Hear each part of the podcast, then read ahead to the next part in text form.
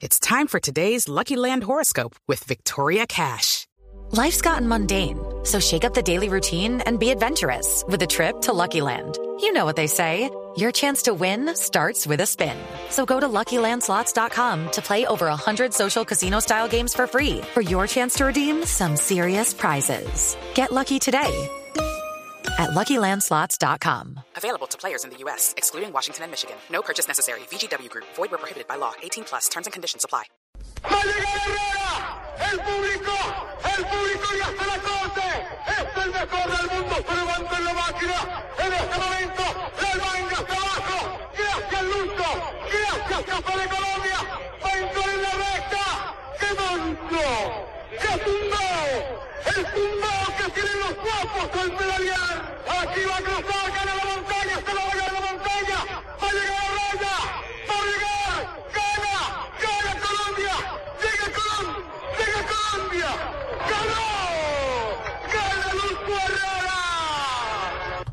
Llega Colón. Llega Colón. Este es el juego de palabras de la conquista al revés. Por eso muchos a este invitado lo han eh, eh, calificado también como el poeta del ciclismo. Rubén el Darío tour, Arcila. el Tour de España, ¿no? Por eso era el- Llega Colón. En, en la Vuelta a España, sí, llega Ah, Colón. La Vuelta a Claro. Colombia. Rubencho, buenas tardes. ¿Qué tal amigos? ¿Qué tal? Muy buenas tardes, gracias por invitarme a esta nueva alternativa, a Felipe, a Javier, que es mi compañero de hace muchísimo No tiempo. diga cuántos. Sí, nosotros No, no vaya aquí a humillar al viejito. eh, tuvimos una época muy linda hace mucho rato por allá en La Voz de Antioquia, cuando existía La Voz de Antioquia. Y hemos compartido toda la vida el micrófono, unas veces él en un nivel y yo en otro. Y aquí estamos también recordando muchas de las cosas que hicimos con este relato, también del año de 1987, que era un poco irreverente, porque decirle a los españoles allá que nosotros éramos los nuevos conquistadores y que llegaba Colón, llegábamos a conquistarlos. Éramos unos descendientes de muiscas, nutaves, chipchas, haciendo la conquista al revés. Eh, yo siempre, y lo notarán seguramente en los futuros relatos, trato de ser un poco irreverente No, pues un y poco. meterle un venenito que al colombiano le encanta. Sí, sí, sí. El colombiano tiene un oído muy poético y entonces uno le habla en rima, en verso y le entiende todo inmediatamente. Y yo tengo un nombre que me compromete mucho porque a uno los papás lo comprometen con los nombres que le ponen en la pila. Y ahí me llaman Rubén Darío. Y la gente pensó que yo tenía la obligación de echar versos cada rato por aquí. Pero los echa cuando está narrando, además, ¿no? Sí, tiene unos raticos de inspiración, ¿para qué? Pero eso de ser poeta es muy complicado, porque es que ser un poeta es como un arquitecto.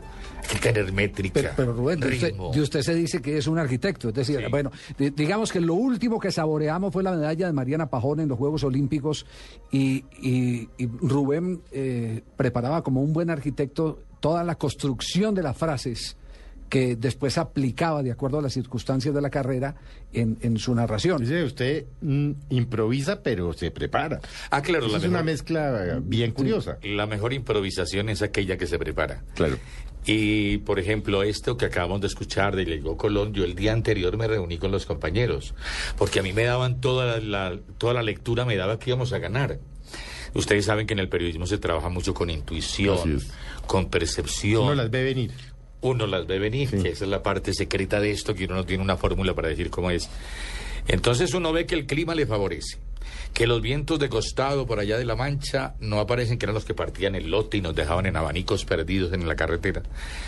Que el clima era ideal, no llovía en esa forma que llueve a principios de mayo en Europa. Entonces todo se iba dando. Y uno iba preguntando, el muchacho cómo está, Herrera, porque Herrera no era el indicado para pelear la vuelta, iba a ir otro pedalista, Martín Ramírez. A Herrera lo iban a preparar para el tour. Pero todo se volcó en Herrera. En, ¿En qué Herrera. año fue esto, Rubencho? Año 87. Ah, pero esto fue cuando Herrera estuvo en la casa de Nariño con el presidente Ah, Barco y Barco. el presidente Barco se Claro. puso la camiseta. Sí. En el balcón que daba contra la carrera séptima que hacían 40 años no lo usaba ningún presidente, además. Y salimos de Benidorm, que usted le debe traer memoria de Laureano Eh, Gómez. Laureano Gómez y el Alberto pacto Lleras. de Benidorm. Sí, claro. Y salimos de allá, de esa ciudad que queda frente al Atlántico, al mar Mediterráneo, que me estoy No, no, fresco que... Sí. Ese es el No famoso Levante, el Levante español. Por allá, por esos lados, arrancó la carrera y terminó un 15 de mayo, que es el día de San Isidro, Mm, San Isidro Labrador. El, el de la lluvia. el de la lluvia. Sí. Y ese día nos tocó volar sobre la Plaza de Toros de las Ventas en un helicóptero que nos facilitó el corte inglés y un periodista muy famoso que ustedes deben conocer, que es José María García. Sí, una de las au- mayores autoridades y, y de mayor audiencia en el periodismo deportivo español. En el posfranquismo, el hombre se aprovechó para decir de todo en el micrófono.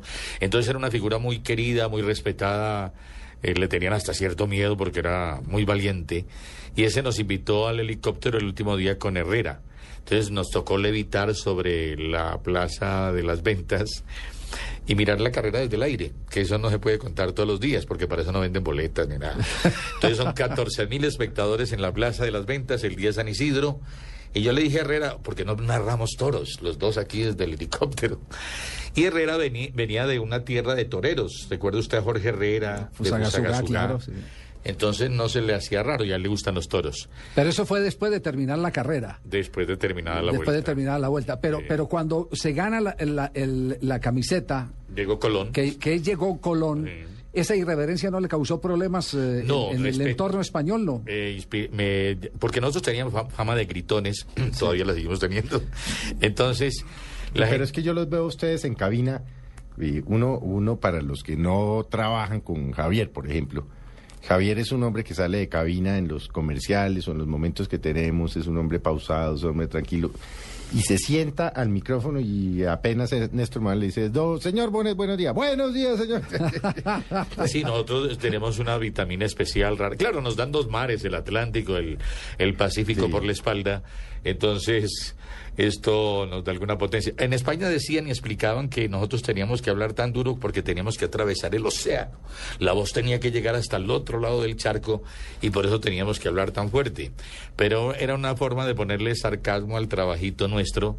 Y cuando yo narro, llegó Colón, llegó Colón, llegó Colombia, entonces ya nos miraban de otra manera, porque entendieron de dónde venía el nombre de nuestro país. Hay una M que nos despista antes de la B, Sí, sí. pero el nombre nuestro viene de Cristóbal Colón, y hay maestros que dicen que el continente debió llamarse Colombia y no Vespucio.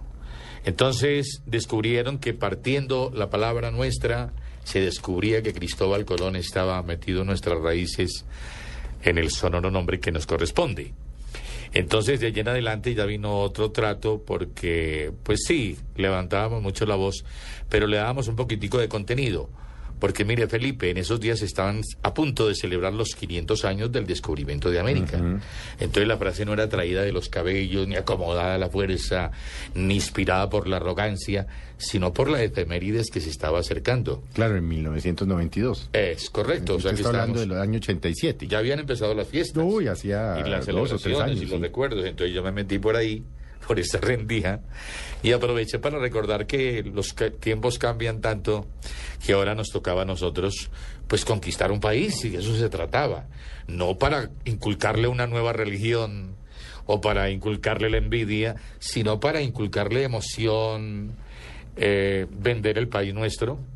En era, era época de donde el embajador era el hijo de Guillermo León Valencia. Pedro León Valencia. Sí, muchos años embajador de Colombia en Madrid, en España, sí. Que él, él fue el de la famosa frase que cuando ya vieron que eran Colombia la que iba a triunfar, los españoles se conmocionaron un poco. Y entonces él dijo en el micrófono para la radio española, nosotros somos españoles que vivimos en Colombia, decía Felipe. Eh, Pedro Felipe.